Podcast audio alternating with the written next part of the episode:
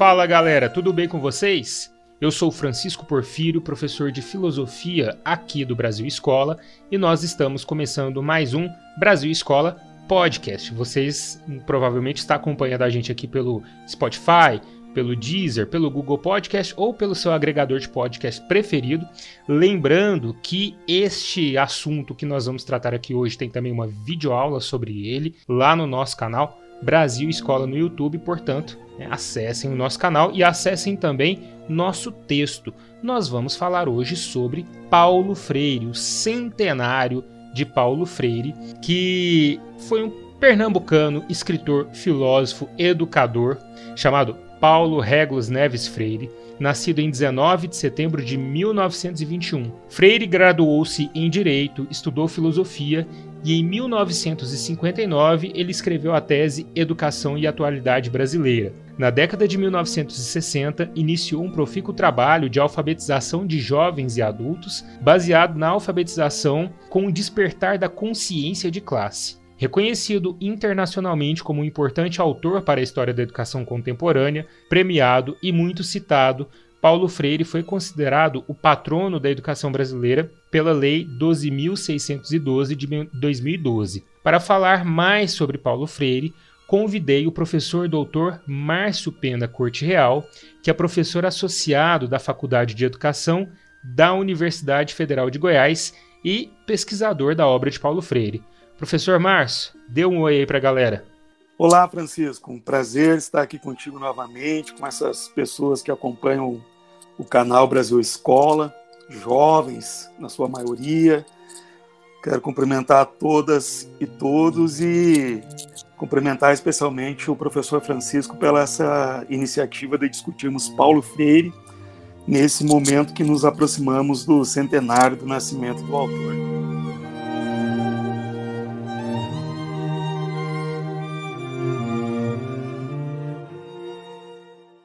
Márcio, em primeiro lugar, eu que agradeço a sua presença, a sua participação. É, eu propus essa pauta porque é um autor que faz parte da nossa história da educação brasileira, não só da educação brasileira, né, mas do mundo. Ele é um autor referência. E eu já vou jogar então a primeira bola aí para você. Eu já vou já bater a primeira pergunta, certo? Em 1959, Paulo Freire escreveu a tese Educação e Atualidade Brasileira, que concedeu a vaga de, da cátedra né, de História da Filosofia da Educação da Universidade de Pernambuco. Este escrito ele iniciou o ciclo de uma extensa obra muito traduzida, citada, referenciada e estudada. Podemos dizer que Paulo Freire ainda se encaixa no contexto da educação da atualidade brasileira, ou seja, ainda é um autor atual.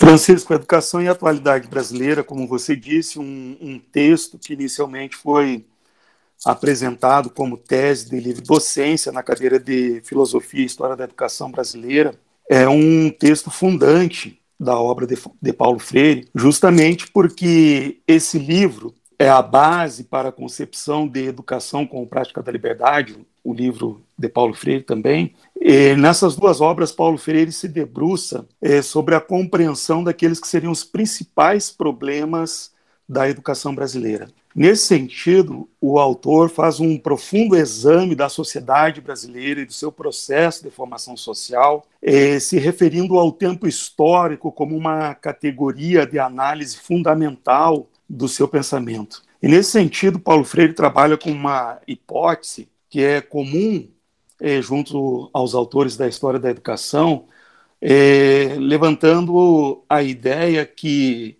a forma como se origina e evolui uma sociedade é uma boa base de compreensão do seu processo educativo. Nesse sentido, educação e atualidade brasileira, bem como educação com prática da liberdade, são obras em que o autor trabalha com uma teoria da cultura, ele faz discussões de caráter sociológico sobre a sociedade brasileira. E, nesse sentido, Paulo Freire compreende que uma sociedade como a, a nossa, que tem o seu processo de formação social assentado na formação social escravista, no colonialismo, no mando e desmando dos senhores da terra, portanto, uma sociedade de base autoritária, ela não poderia ter outro processo educativo que não fosse um processo educativo por correspondência autoritário e em consonância com esse caráter patriarcal, escravo, escravocrata, que são características da sociedade brasileira. Nessa medida, Francisco,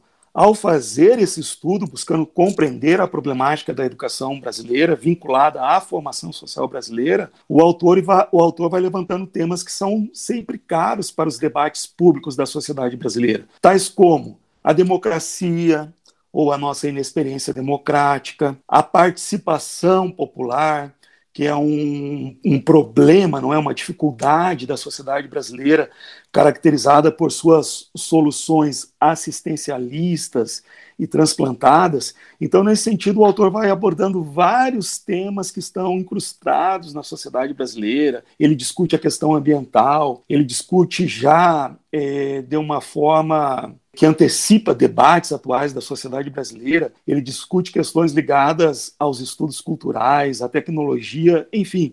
Portanto, a obra é atual, em primeiro lugar, porque o autor discute temas atuais, mas ela é atual também porque ela discute problemáticas que são recorrentes na sociedade brasileira, como, por exemplo, a falta de participação, como, por exemplo, a nossa inexperiência democrática e o assistencialismo, que são marcas dos debates e das das soluções que se dão no debate público da sociedade brasileira. É perfeito, Márcio. Portanto, um autor mais que atual e sim urgente, né?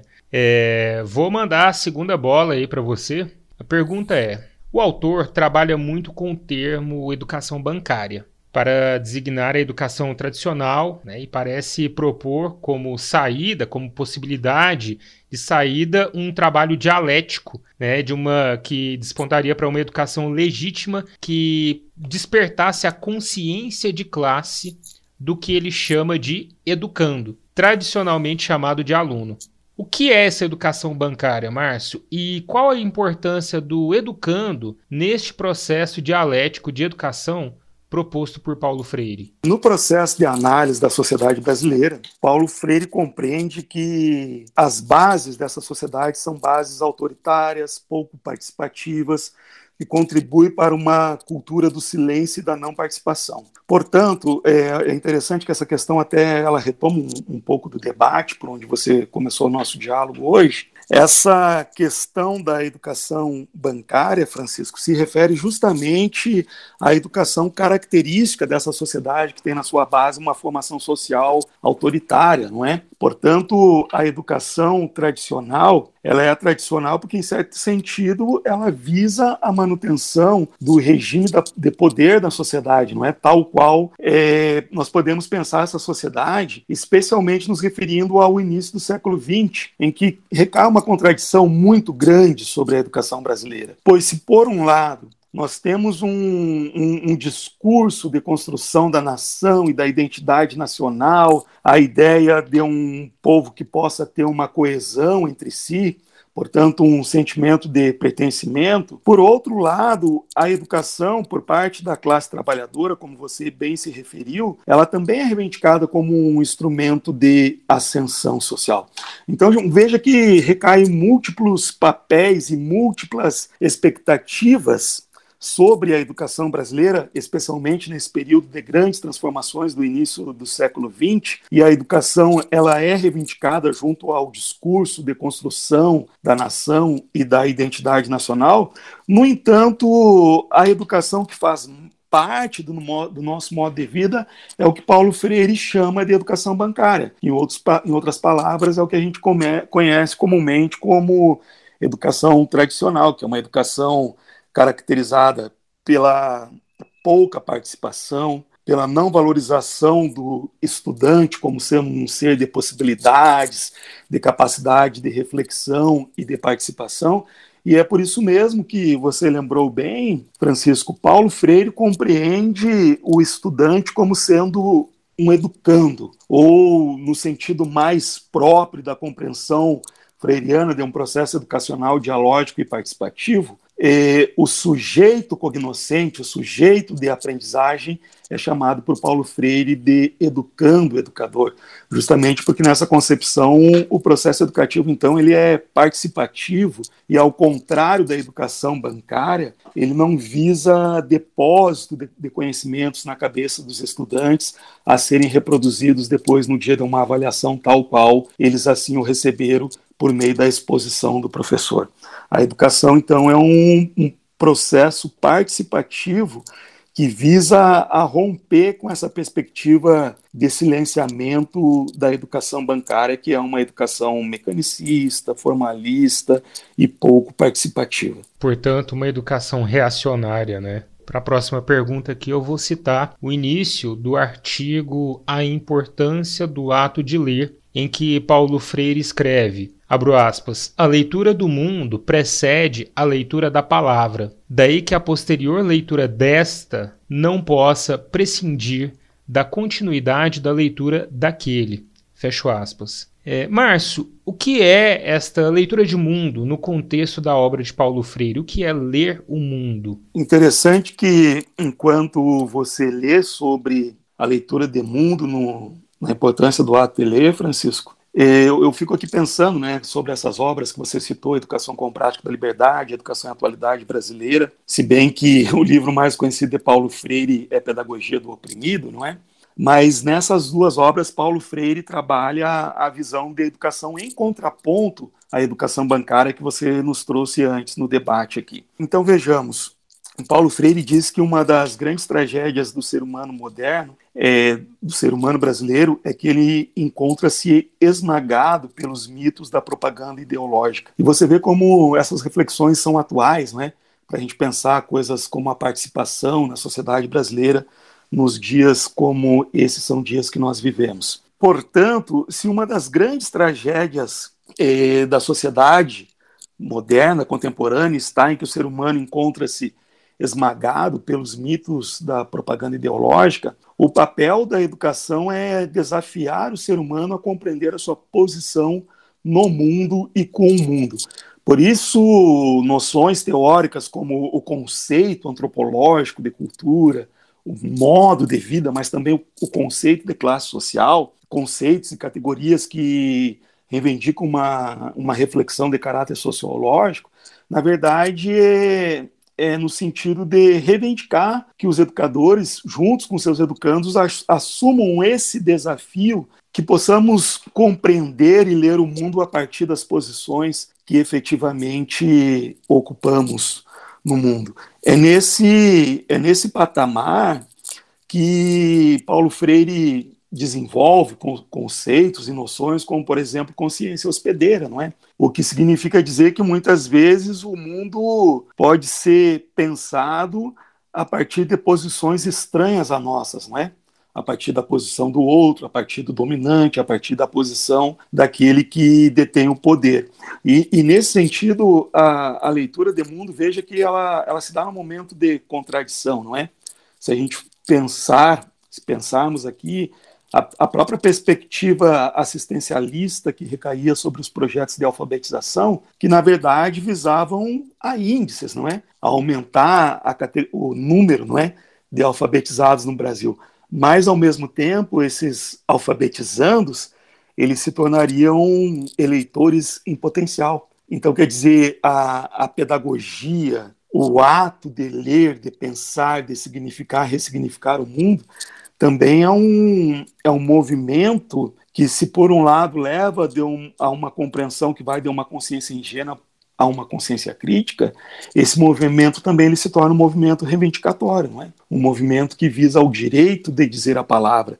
E isso envolve, naturalmente, direitos trabalhistas, direitos políticos, e não é à toa que esses projetos de alfabetização eles foram logo em seguida, não é? No início de 1964, Paulo Freire foi considerado sub, subversivo, porque a leitura da palavra, a leitura de mundo, ela tem um, um, um elemento de uma alfabetização científico e tecnológica, mas é uma alfabetização política, não é? Porque visa nesse processo de assunção do ser humano que o ser humano possa dizer a sua palavra.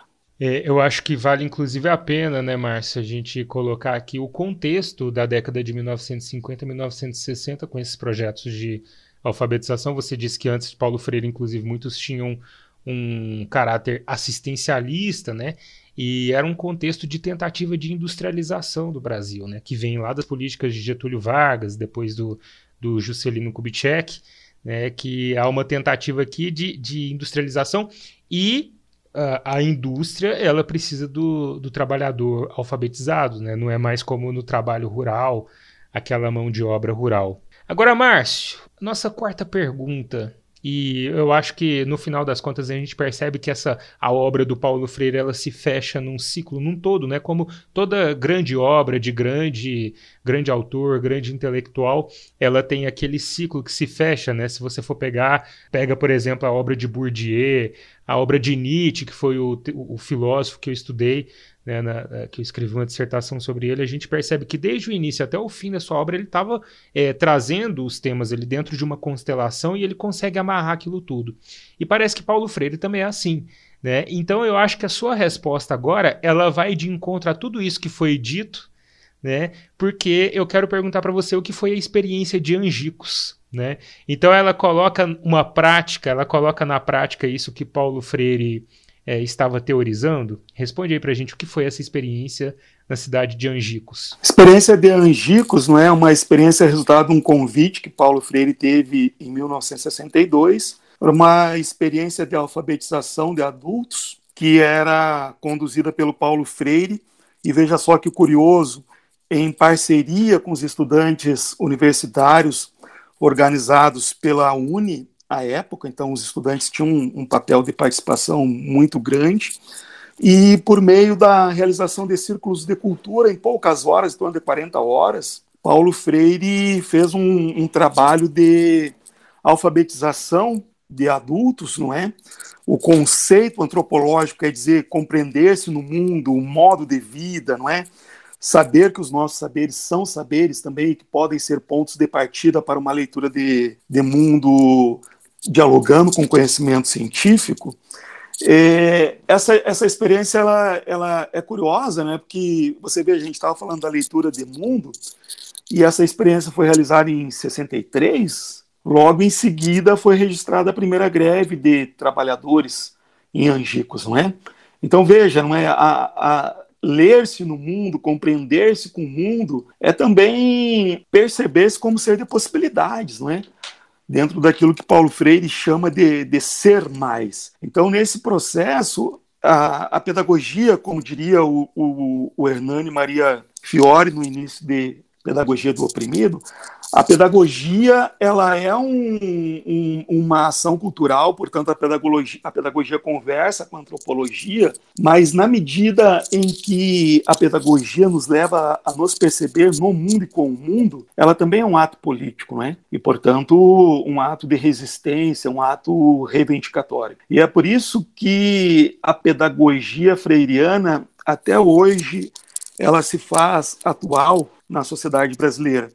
Porque, como você disse, citando outros autores, Nietzsche, Bourdieu, é um, é um tipo de autor que nos convida a reler os seus textos constantemente, e na medida que tenhamos a possibilidade de reler o seu texto, a gente relê também eh, os desafios contemporâneos que nós vivemos. E aí, nesse sentido, você percebe a atualidade de alguns elementos teóricos, como, por exemplo, a ideia de inexperiência democrática, não é? Quando a gente pensa a participação e a forma como o debate público se processa na sociedade brasileira. Quer dizer, será que nós temos um tipo de participação e um tipo de diálogo que nos permita discutir quais são os grandes temas da sociedade brasileira nos dias de hoje. Nós vimos recentemente, não é, o debate que girou em torno do 7 de setembro,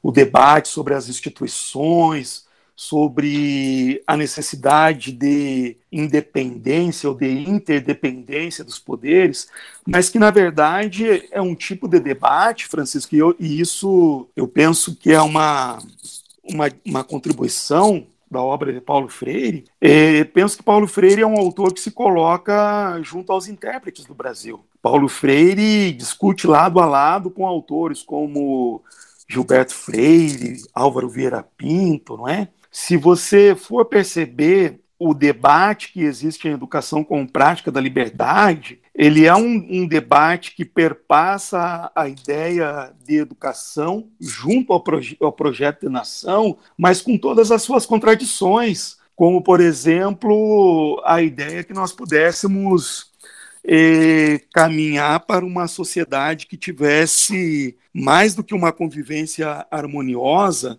uma sociedade que construísse um tipo de povo que respondesse a um ideal de democracia racial. Então você vê o, como que o, os debates fundantes da sociedade brasileira, como o racismo, por exemplo, como a questão da terra, são debates contemporâneos, não é? São debates que nos permitem fazer certa síntese sobre os grandes problemas da sociedade brasileira. Se a gente recuperar aquela citação, não é? Uma das grandes tragédias do ser humano brasileiro é que ele encontra-se esmagado pelos mitos das, da propaganda ideológica, não é? Na minha visão, tão importante quanto, por exemplo, Darcy Ribeiro, é, Florestan Fernandes, infelizmente não muito conhecido fora do âmbito da educação, né? O Paulo Freire, infelizmente.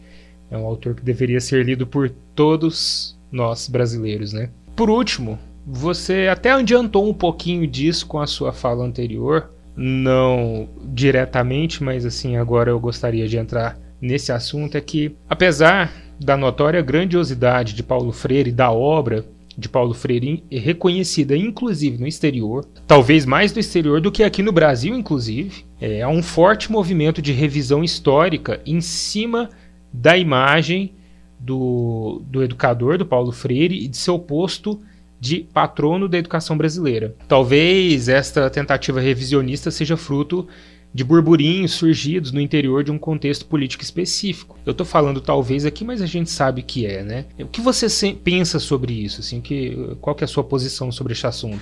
Francisco, essa é uma, tem sido uma questão recorrente e eu acho que você já coloca uma pista para pensarmos que diz respeito ao contexto atual que vivemos na sociedade brasileira. Nesse contexto, a gente tem que é, considerar debates atuais que aconteceram a partir de 2016, não é? Tudo que aconteceu no debate da cena pública brasileira, o processo eleitoral de 2018, em que trouxe à tona, na verdade, na verdade, velhos e novos conservadorismos da sociedade brasileira. Isso tudo faz com que, no momento em que o, o conservadorismo se apresenta com novas expressões, ou diriam alguns que a própria cadela do fascismo tende a, a mostrar os seus dentes, a educação, a ciência, as artes, elas tendem a ser atacadas porque são dimensões do pensamento que nos convidam a pensar, a participar, a nos, manifestarmos, não é? E a gente não pode esquecer que a sociedade brasileira tem vivido grandes contradições recentemente. E nesse sentido, o, o Paulo Freire é um autor que, diria o professor Balduino Andreola, até o, o final da sua vida ele se manteve ele se manteve fiel a uma posição política eh, na busca por um projeto de mundo e sociedade ele, em que ele dizia citando Franz Fanon por exemplo eu estou falando pelos condenados da terra não é eu estou falando pelos pequenos, eu estou falando pela maioria. Não é à toa que, numa ocasião, desses projetos de alfabetização que você citou, em uma visita um general teria chamado, acusado Paulo Freire de subversivo, ao que ele respondeu, seu general, eu sou subversivo sim, a depender do ponto de vista, porque eu sou subversivo do ponto de vista daqueles que não tendo direitos querem ter direitos de ter direitos, inclusive de dizer a sua própria palavra, né? inclusive de ter uma vida um pouco mais bonita. Eu diria ainda, Francisco, que esse autor que tem essa envergadura, que você bem colocou, Paulo Freire, autor de um texto com pedagogia do oprimido, traduzido para dezenas e dezenas de línguas, o autor mais, terceiro autor mais citado no universo das ciências sociais e humanas, que tem títulos de doutor honoris causa, que, doutor honoris causa, que foram atribuídos por todas as universidades brasileiras com o mesmo reconhecimento acadêmico em universidades do exterior. Por exemplo, nós temos uma cátedra Paulo Freire em Harvard. Enfim, é um autor de, de prestígio acadêmico, intelectual. E o mais curioso, Francisco, que as críticas que são dirigidas a Paulo Freire normalmente são por pessoas que não têm inserção no campo acadêmico e que efetivamente não tiveram contato com a obra e com o pensamento do autor, porque o debate, a crítica fazem parte, não é, do avanço do próprio conhecimento, mas essa essa crítica teórica que é sempre necessária, ela deveria ser feita no debate público mesmo, né? com instrumentos teóricos e conceituais, o que não é o caso. Né? Eu penso que é muito mais um, uma tentativa de revisionismo do pensamento e da ciência como um todo. Não é? esse, esse debate teve agora que nós temos no Brasil até um movimento contra a vacina, não é? E os autores que têm uma capacidade de nos convidar a pensar sobre a sociedade brasileira efetivamente incomodam por isso, né? Porque são autores cuja a crítica e a compreensão que a educação é um ato que está ligado à política e uma possibilidade de uma ação cultural para a liberdade, eles são objetos não é, desse momento todo que nós estamos vivendo. Mas eu te diria, Francisco, como o próprio Paulo Freire nos diz no final de Pedagogia do Oprimido, que se nada ficar dessas palavras, que fique a nossa crença nos seres humanos, nos mulheres, nas mulheres, nos homens, nas crianças e na possibilidade de junto, juntos fazermos um mundo melhor. E eu concluiria ainda é, esse nosso debate lhe dizendo, Francisco, e dedicando uma mensagem, especialmente para os educandos e educandas do ensino médio que estão no movimento, no momento maravilhoso da sua vida, descoberta do, de descoberta dos seus sonhos, das suas carreiras profissionais e das suas esperanças, eu concluiria esse nosso debate citando uma poesia que Paulo Freire escreveu no período de exílio e que traz um pouco de esperança e de boniteza para nós, meu caro Francisco. Canção óbvia. Escolhi a sombra desta árvore para repousar do muito que farei enquanto esperarei por ti. Quem espera na por espera vive um tempo de espera vã. Por isto, enquanto te espero, trabalharei os campos e conversarei com os homens e com as gentes. Suarei meu corpo que o sol queimará minhas mãos ficarão calejadas, meus pés aprenderão o mistério dos caminhos, meus ouvidos ouvirão mais, meus olhos verão o que antes não viam, enquanto esperarei por ti. Não te esperarei na pura espera, porque o meu tempo de espera é um tempo de que, de que fazer. Desconfiarei daqueles que virão dizer-me, em voz baixa e precavidos: é perigoso agir, é perigoso falar é perigoso andar, é perigoso esperar na forma em que esperas, porque esses recusam a alegria da tua chegada. Desconfiarei também daqueles que virão dizer-me, com palavras fáceis que já chegaste, porque esses, ao anunciar-te ingenuamente, antes te denunciam. Estarei preparando a tua chegada como jardineiro que prepara o jardim para a rosa que se abrirá na primavera. Eu não conhecia este, este poema, aliás. É... Belas palavras do Paulo Freire, né? Ele era. Ele tinha um dom, né, Márcio, como escritor, assim. E depois de ver uma poesia dele agora, eu não tenho mais dúvida disso, porque quando a gente lê os, os, livros, a obra de Paulo Freire é uma obra teórica, mas que dá prazer de ler, né? O que é difícil dentro da academia.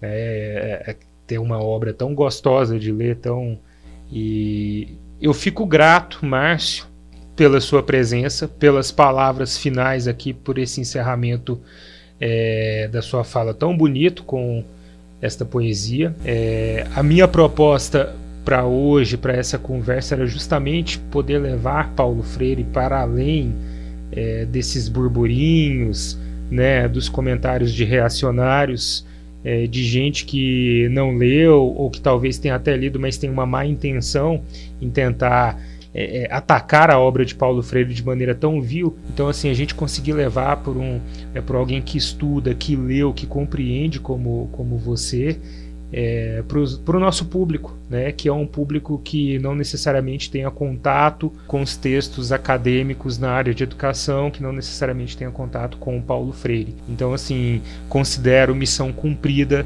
aqui com esse nosso podcast e com o nosso vídeo também lá para o canal Brasil Escola, falando aqui de Paulo Freire em seu centenário comemorado no dia 19 de setembro de 2021. Márcio, agradeço. Se você quiser se despedir ou até fazer alguma consideração final, fique à vontade.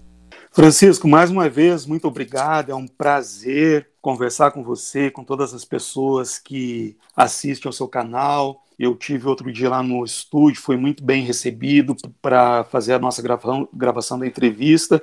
E eu penso que é louvável esse esforço que vocês estão fazendo, não só de discutir Paulo Freire, que é um momento oportuno, né, pelo centenário, do nascimento do autor e pela a sua atualidade, pela contribuição para o debate das questões da educação e da sociedade, da cultura brasileira. Eu fico muito agradecido e gostaria de dizer em meu nome e da Faculdade de Educação da Universidade Federal de Goiás que nós estamos sempre abertos para esse e outros tipos de parceria, quantas forem necessárias. É sempre um prazer discutir com o teu público, que eu sei que é um público formado por jovens, por pessoas que são é, cheias de curiosidade, de vontade de aprender. Então, para nós é um aprendizado e é uma felicidade muito grande participar sempre desse tipo de debate que vocês propiciam para nós. Muito obrigado. Eu que só tenho a agradecer, professor doutor Márcio Pena Corte Real, professor da Faculdade de Educação da Universidade Federal de Goiás. Pessoal, nós ficamos por aqui, lembrando que nós temos o vídeo sobre Paulo Freire no nosso canal, nós temos um texto também sobre Paulo Freire lá no nosso site Brasil Escola com.br Deixa o like aqui pra gente, aquele feedback positivo aqui no nosso podcast. Compartilhem este material também com seus colegas, com seus amigos. E é isso, galera. Um abraço para todas e todos e até a próxima. Valeu!